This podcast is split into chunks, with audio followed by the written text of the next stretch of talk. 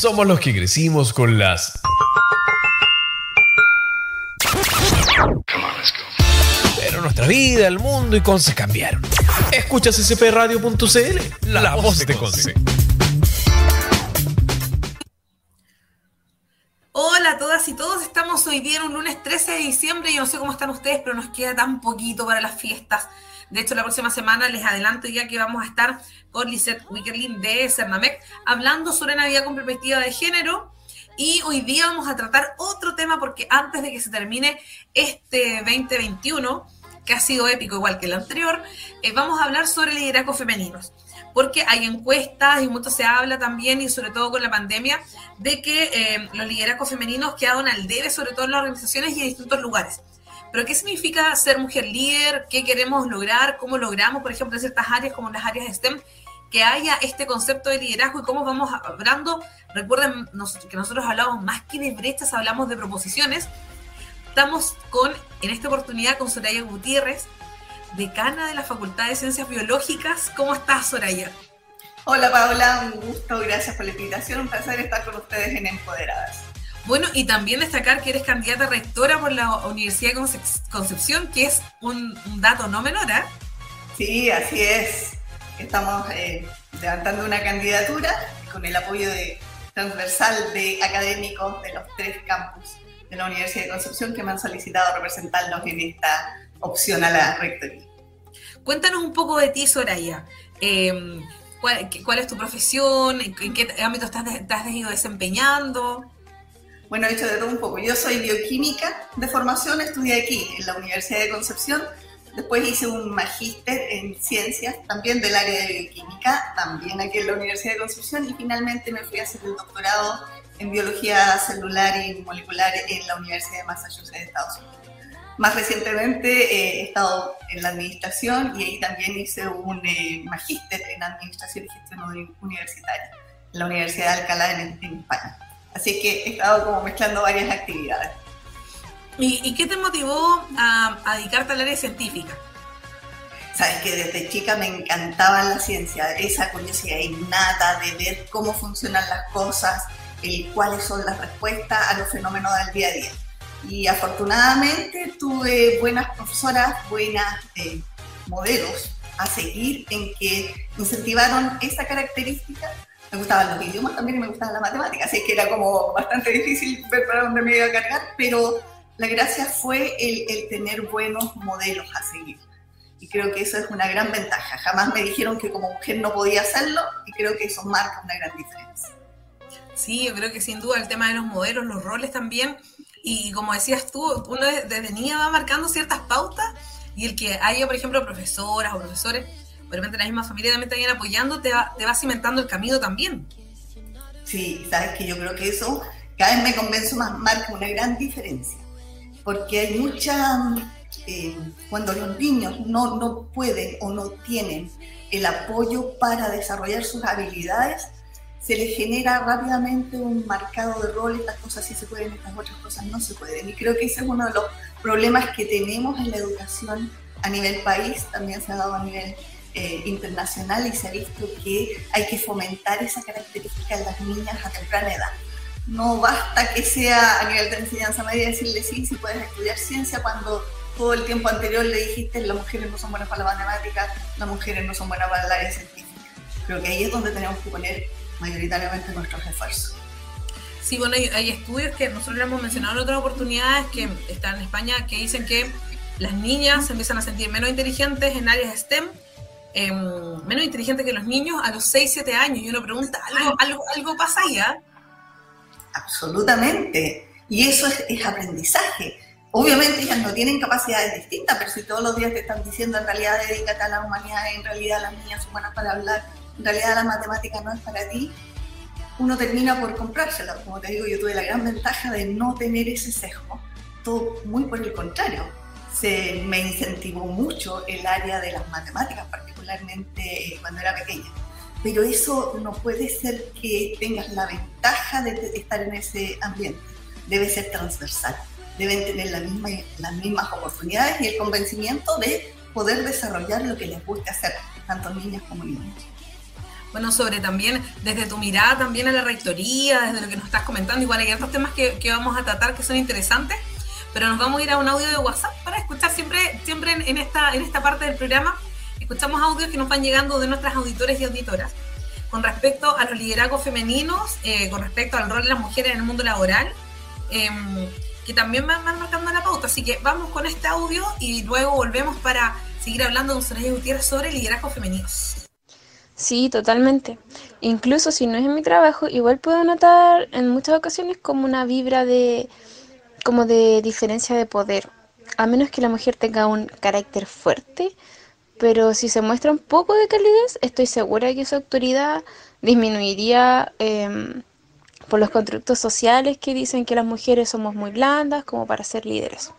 Bueno, volvemos con este, con este, mm, con este capítulo donde estamos hablando sobre liderazgos femeninos y qué mejor también para, para, abordarlo desde la academia también con respecto a una experiencia, con respecto a la mujer decana que es líder también y que está como candidata a la rectoría de la Universidad de Concepción bueno, escuchábamos en este audio ese modo de resumen eh, y la gran pregunta que me surge, Soraya, es, ¿hay alguna, hay solo una forma de liderazgo femenino? Muchas veces dicen, oye, el cerebro, por ejemplo, hay un cerebro para las mujeres, hay un cerebro para los hombres. La ciencia dice, bueno, yo leí estudios que no estaba tan seguro, pero mm, eh, ¿habrá algún tipo de liderazgo de una manera o, se va marcando mm, de, acuerdo a, a cómo uno es en la personalidad? ¿Qué consideras tú? ¿Hay alguna forma de ser líder? Mira, yo creo que hay varios tipos de liderazgo y también históricamente ha ido cambiando el liderazgo. Cuando hablan, ¿no es cierto?, de este liderazgo que es más vertical, que es más eh, de posicionamiento, de, de gritar muchas veces, ese ha sido el liderazgo tradicional que se asocia mucho a la parte masculina. Sin embargo, ahora, en este mundo, lo que se apunta es a tener liderazgos que son más transversales, que son más inclusivos, que escuchan al otro, porque esa es la gracia, ¿no es cierto? Crecer escuchándonos y entendiéndonos y poder proyectar y generar eh, cosas mejores.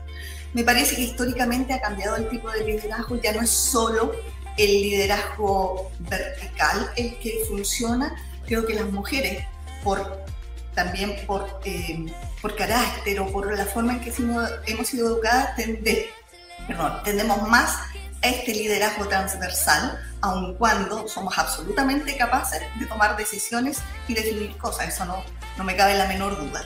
Pero creo que con los tiempos hemos visto que hay más de una forma de hacer eh, las cosas, hay más de una forma de ejercer el liderazgo. Y actualmente la tendencia es a un liderazgo transversal, inclusivo, eh, y con la participación de todos. Y creo que eso es el futuro que debemos mirar.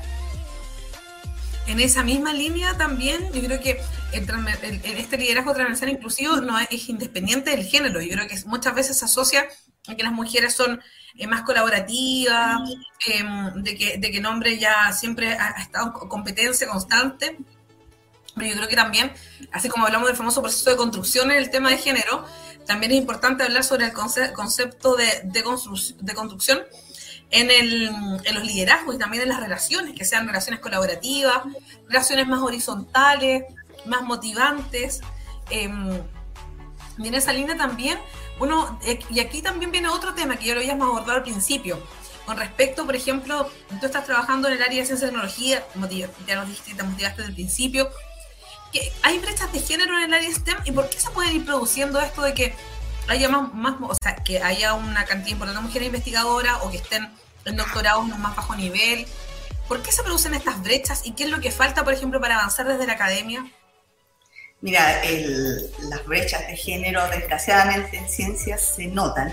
Eh, tenemos un bajo porcentaje de mujeres que llegan al doctorado, va más bajo el porcentaje de mujeres que son eh, que dirigen proyectos, que son líderes de un grupo de estudio o de un centro.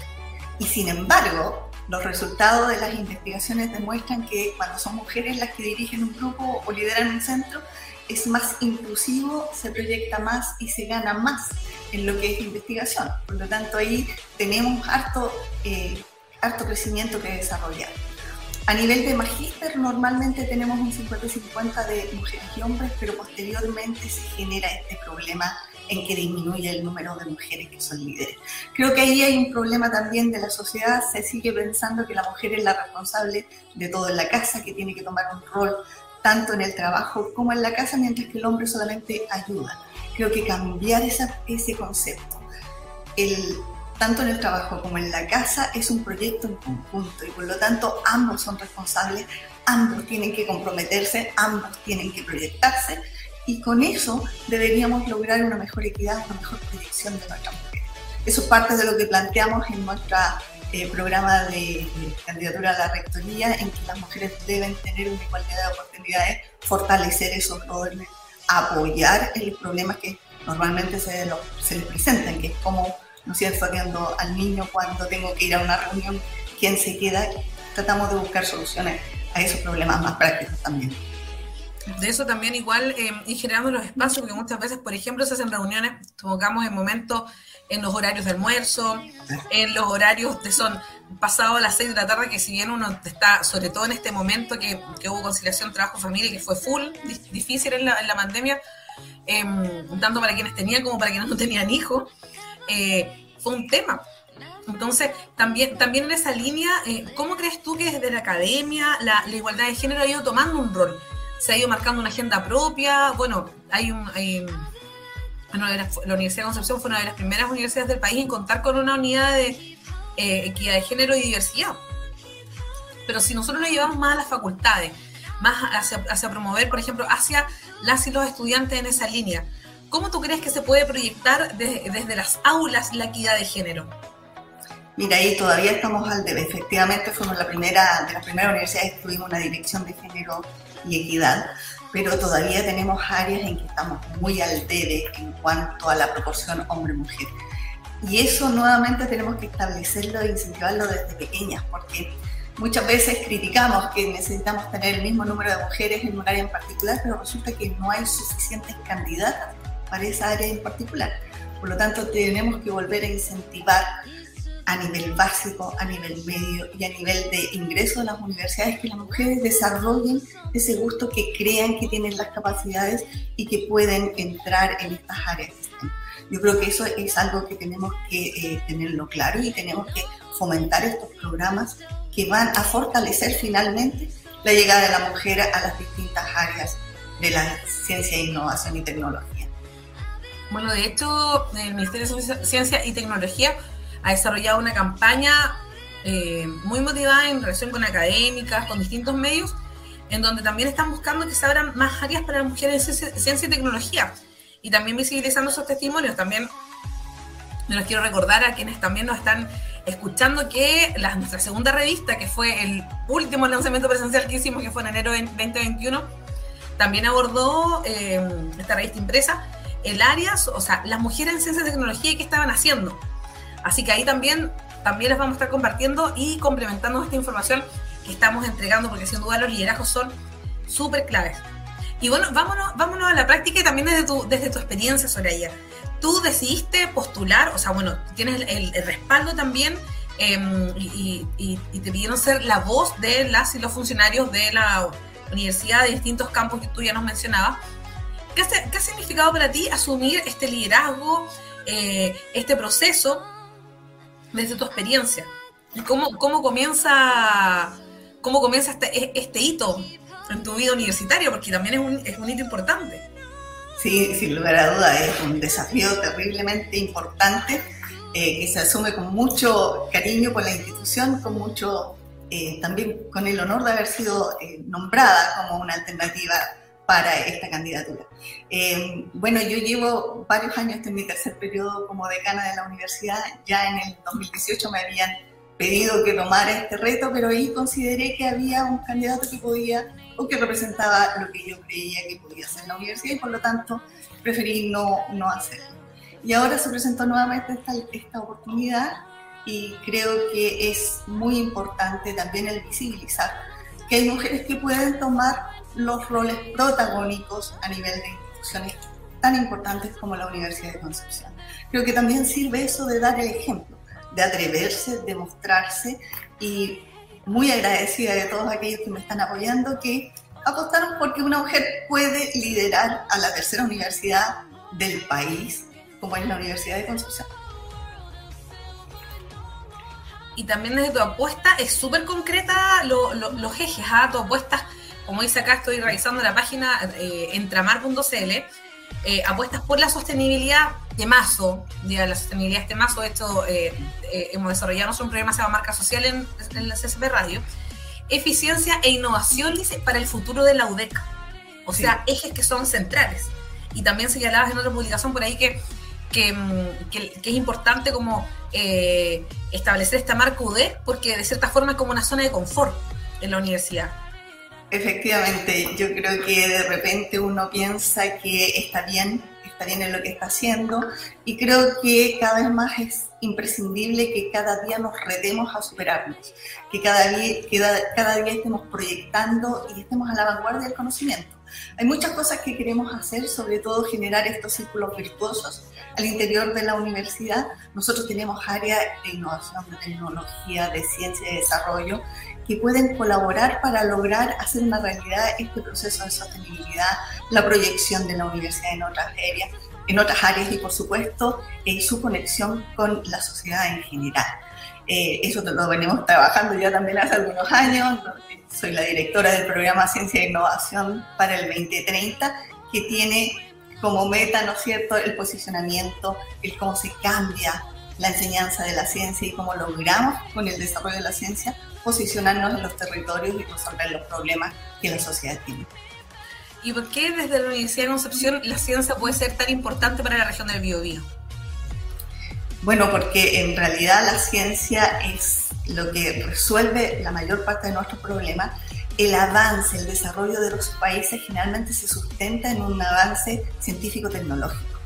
Y eso también se aplica, ¿no cierto?, a las regiones. Por lo tanto, si tenemos un crecimiento científico-tecnológico localizado en el territorio, eso es lo que nos va a permitir desarrollar, nos va a poder, eh, permitir crecer como región, salir del octavo lugar en el que estamos para poder tener una diversificación de matriz productiva, exportación de conocimiento y posicionamiento a nivel nacional y, por qué no, internacional. Tú también mencionas eh, en tu programa como un eje importante la digitalización como un, como un, un, un camino señero para poder también eh, ir desburocratizando ciertos, ciertos temas que, que, pasan en la Universidad de Concepción. Y también tanto en pre, posgrado, en formación continua. Sí, claro. Eh, bueno, yo creo que estos dos últimos años, si algo nos, nos ayudó, es aprender a manejar los sistemas digitales y saber que se puede y se facilita mucho trabajo que es rutinario. Y eso es lo que debemos liberar. Los trabajos rutinarios pueden digitalizarse, pueden mantenerse, pueden simplificarse con un sistema que es digital. Creemos que eso es muy importante, pero entendemos todo lo que es digitalización al servicio de las personas. No porque sí, no por tener un sistema funcionando, sino porque eso simplifica la vida de los funcionarios, porque lo apoya en su quehacer, porque facilita la vida de nuestros estudiantes, porque acelera los trámites que hay que hacer y porque en buenas cuentas nos permite, eh, nos permite crecer y liberar tiempo para las actividades que son relevantes de hacer, como es la creación de conocimiento científico, como es la formación de nuestros estudiantes. Bueno, y sin duda también otro tema que se ha tomado la agenda, no solo nacional, sino que también en la región, es la sostenibilidad, porque llegó para quedarse, entendiendo como la sostenibilidad como este proceso donde nosotros resguardamos las generaciones actuales resguardan cierto los recursos para las generaciones futuras. Pero parece que no es tan así porque no estamos, eh, ya parece que ya no están quedando recursos. Se habla del punto de no retorno, se habla de distintos temas. Entonces también, ¿cómo viene la sostenibilidad a tomarse esta propuesta programática em, en tu candidatura? Y cómo también se inserta desde la universidad. Porque por lo general uno dice la sostenibilidad es más ligada como a las empresas. Eh, no, de partida no, no, creemos de ninguna manera que sea solo ligado a las empresas. Esa es una responsabilidad que cada uno tiene que asumir. Una cosa que se ha dado mucho en las universidades es que se cree y se habla de sostenibilidad y se asocia con carreras específicas. Nosotros creemos que esto es un tema transversal todos nuestros, nuestros estudiantes, todas nuestras carreras deben estar conscientes y pensando en este tema de sostenibilidad, debemos tener políticas claras que nos permitan día a día ir cambiando nuestra forma de actuar, ir mejorando nuestros índices, índices bajar la huella de carbono, permitir el reemplazo de las estructuras clásicas que tenemos por construcciones que son más eficientes, eh, amigables con el medio ambiente, el cambio de las fuentes de energía que estamos utilizando. Y todo eso creemos que no es algo que tú puedas hacer de la noche a la mañana, pero sí con políticas claras de reemplazo del sistema actual a un sistema que sea sostenible. Y eso sí se puede implementar y eso es a lo que estamos apuntando. Eso y la educación transversal a todos nuestros estudiantes, independientes de su carrera, para poder tener este compromiso personal con nuestro planeta y nuestro medio ambiente. Bueno, en paralelo también tú nos mencionabas que, eres directora de, la, de Ciencia 2030. Cuéntanos un poco cómo ha sido ese desafío, cómo, cómo lo podemos asociar también a, los liderazgos femeninos que hemos ido hablando y sobre todo en el área STEM, que sirva para, mm, o sea, cuéntanos tu experiencia y también cómo puede servir para motivar a otras. Mira, eh, ha sido muy, muy interesante esta experiencia. Nosotros tuvimos la primera etapa. El Ciencia e Innovación está dividido en tres etapas. La primera etapa fue la generación de un plan estratégico. Y ahí teníamos que ver, yo sé que ustedes no usan la palabra brecha, pero en, esta, en este caso se hablaba específicamente de ver las brechas entre lo que tenemos en lo que es enseñanza de la ciencia y en lo que es la realización, la ejecución de proyectos científicos con universidades internacionales de referencia. Y eso nos permite crear una, un mapa de ruta de cómo podemos ir acercando y eliminando estas brechas una de las más importantes y es un eje fundamental en ciencia e innovación, es la brecha de género. Y ahí es donde veíamos que tenemos carreras en que hay una gran diferencia del número de postulantes, de las mujeres que ingresan. Y por eso era mi comentario de que no basta con hacerle propaganda en tercero o cuarto año de enseñanza media, de que las mujeres pueden también ingresar a estudiar ciencia o ingresar a estudiar ingeniería. Tenemos que también abocarnos a niveles más bajo. Desde, diría que desde pre-kinder hay que empezar a decirles que efectivamente tienen la misma capacidad y que si eso es lo que les gusta, desarrollar esa capacidad. Porque si no, después ya es muy tarde. Tú no puedes borrar 12 años de un concepto en que tú no eres buena para la matemática con dos años de propaganda de ingresa a ingeniería, ingresa a estudiar ciencia. Entonces creo que ahí tenemos mucho trabajo por hacer dar más facilidades, no siempre se puede eh, usar el sistema que se ha propuesto mucho, que es de eh, igualdad de cupo, porque a veces no tenemos ni siquiera el número de postulantes necesario para llenar un cupo. Entonces, por eso el trabajo tiene que ser mucho más constante y de un nivel muy pequeño. Sí, me, quiero tomar también de lo que tú mencionas con respecto a que no bastan las carreras como, como mostrar eh, este, este detalle de mostrar a una mujer ingeniera o mostrar a una mujer mecánica, sino que también desde, desde pequeñas irlas empoderando. Eh, bueno, nosotros nos fuimos invitados por el NIHUB hace, hace unos meses, en octubre, a desarrollar unos talleres de, emprendimiento, eh, también y género, y justamente en el Instituto de Humanidades de acá de Concepción, y justamente también pasaba eso, que te, se iban generando este tema de empoderamiento, íbamos hablando de sesgo y estereotipos, entonces también es un tema que también es necesario tomar y también es necesario también considerar para empezar a colocar el chip em, en esa línea y que ellas crean que, que, todo es posible, porque una de las preguntas que planteábamos, por ejemplo, sobre ella decíamos, ¿por qué el Lego es el mejor juguete del mundo? Porque tú puedes imaginar, construir, etcétera, y el Lego no tiene género, pero sin duda, no sé, por lo menos en mis tiempos, jugar con Lego no era como bien visto. Y sin embargo, ahora vemos niñas y niños que están generando cada vez más em, eh, eh, eh, estos juguetes que van potenciando otro tipo de cosas, también los papás cambiamos más el switch, también em, vamos proveyendo otras cosas y también las niñas y niños vienen con, un tema distinto. El día no, sin duda. por eso yo comentaba al inicio, yo tuve la gran ventaja de que se me permitió jugar con bolitas, se me permitió jugar con Lego, se me permitió jugar con mini robots que habían en esa época y no tuve ese sesgo. Pero no todo el mundo tiene esa misma, esa misma oportunidad. Y eso es lo que hay que cambiar. Ese, ese cambio de mentalidad, ese, ese, y por eso es tan importante que nuestras niñas puedan, y si lo disfrutan, trabajar con Lego, construir, jugar, hacer lo que ellos quieren hacer. Por eso es importante que no, sobre todo a los pequeños, no se les empiece a marcar un rol definido y que es un rol definido socialmente, no, no es otra cosa. Es cuando te dicen las niñitas juegan con muñecas, ¿no es cierto? O las niñitas visten de rosado, o las niñitas son buenas para el área de humanidades. Tú estás ahí sesgando y no permitiendo desarrollar todo el potencial que esa niña tiene. Y eso es lo que no debe pasar. Sí, ahí es lo que se llama como la, paradoja de la igualdad, cuando dicen, hoy, pero si entra, de las mujeres entra el 59% a la universidad, pero ya, va, o si, ingresan a, las áreas externas porque no quieren. Y la verdad es que no es que no quieran, no hayan tenido la posibilidad, sino que no se les dio el, acceso, las oportunidades o, o, este desarrollo distinto, ¿cierto? Exactamente, porque no es, eh, si ese es el problema, ¿no es cierto? Una niña que va a entrar en un área STEM es porque viene y ha hecho una, un estudio desde la básica a la media en que ella estuvo en el área de la ciencia, estuvo en el área de matemáticas, tuvo que desarrollar esa, esa habilidad, esa capacidad y ese gusto por estas áreas. Y eso no ocurre si yo rápidamente le empiezo a decir al niño, sabes que la, las niñas no son buenas para la matemática, ¿no es cierto? ¿Cuántas van a realmente seguir en esa área? Tienen que estar muy convencidas, tienen que estar muy conscientes de lo que les gusta. Pero la gran mayoría de decir, bueno, si las niñas no son lo cierto, sigamos con el área de humanidades que es más acorde a lo que yo debería saber.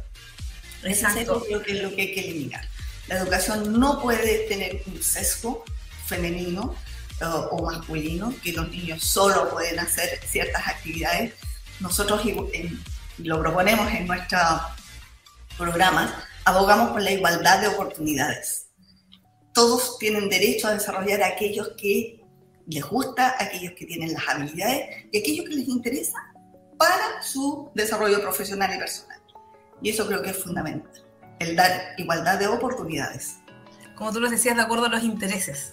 De acuerdo a sus intereses. El, género sea un tema. Es secundario es secundario. Si a un niño le gustan las humanidades, ¿por qué voy a tener que decirle que tiene que irse a matemáticas? Si a una niña lo que le gusta es construir y estar martillando, ¿por qué le voy a tener que decir que tiene que ir a la, a la casa, ¿no es cierto?, a lo que es cocina o a lo que es leer o desarrollo de letras. Eso es lo que tenemos que evitar. Y eso es fundamental porque si no, si partimos mal de la básica, es súper difícil después cambiar todos esos años de educación inconsciente en que se va absorbiendo y que pasa a ser, ¿no es cierto?, una creencia, porque no es, no es algo que venga definido, es una creencia que se hace realidad por de tanto repetir. Exacto, exacto. Yo creo que varios temas ahí bien interesantes. Eh, bueno, recuerden que nos estamos escuchando que estamos con Soraya Gutiérrez, decana de la Facultad de Ciencias Biológicas y candidata rectora por la Universidad de Concepción. Estamos todos los lunes a las 13 horas por www.ccpradio.cl. Este capítulo también lo pueden escuchar en el canal de YouTube de CCP Radio, así que también lo vamos a estar difundiendo en nuestras redes sociales y en nuestro portal de noticias empoderadasmedio.cl. Ahora, Soraya viene otra sección que se llama Amigo no te juzgo, que es una sección que, que, es, que es bastante lúdica y que justamente eh, es un personaje, siempre lo digo, para que no se confunda, es un personaje ficticio, porque todos hemos tenido ese audio WhatsApp que nos envía la amiga y nosotros le hemos respondido, pero la verdad es que a veces solo queremos que ella, o sea, ella solo quiere que la escuchemos. Por eso mismo nosotros quisimos crear esta sección que se llama Amiga no te juzgo, para hablar sobre esa piedra en el zapato que todos hemos tenido, sobre esa piedra llamada patriarcado, ¿cierto? Pero ojo que no queremos sacar ranchas con estas palabras, sino que queremos abordarlo de una manera em, que nos pueda ayudar a facilitar de construirnos, a estar sin sesgos y estereotipos, y por eso vamos a dar espacio a esta sección que se llama Amiga no te juzgo. Paula, necesito saber tu opinión porque hay un tema que realmente como que necesito decirlo para escuchar eh, otras opiniones eh, alejadas quizá a mi grupo de amigas. Mira, te cuento, resulta que una compañera de trabajo le hizo el medio todo al jefe porque según ella merecía más el ascenso que un compañero que lleva menos tiempo trabajando en comparación a ella. La verdad es que fue algo súper extraño y sinceramente creo que se dejó en ridículo. Ahora menos lo van a tomar en cuenta. Bueno, amiga, ¿cómo te explico? ¿Cierto? Estamos escuchando este audio em, de, em, Amiga, no te juzgo. La verdad es que cuando hablamos de brecha laboral, eh, lo primero que tenemos que tener claro es la información que nos entrega el INE en estadísticas de género. Y si nos vamos a un zoom más todavía, que nos dice muchas veces, no, ¿de dónde saca esta información? Bueno, las cifras no mienten y en el Atlas de Guía de Género del INE también señala que a mismo rasgo, o sea, mismo rango, mismas funciones, mismo, cargo, mismas responsabilidades, hay una brecha incluso de hasta casi 200 o 300 mil pesos entre hombre y mujer. Además, viendo también temas de eh, igualdades, oportunidades, etc. Y aquí también hay un, hay, hay, un tema, Soraya, con respecto al tema de la brecha laboral. Muchas veces uno dice, ¿por qué pasa, pasa, pasa esto? Están estas cifras, estas estadísticas del INE que nos dicen que claramente hay una diferencia de sueldo, pero no solo el sueldo, sino que el concepto que hay detrás.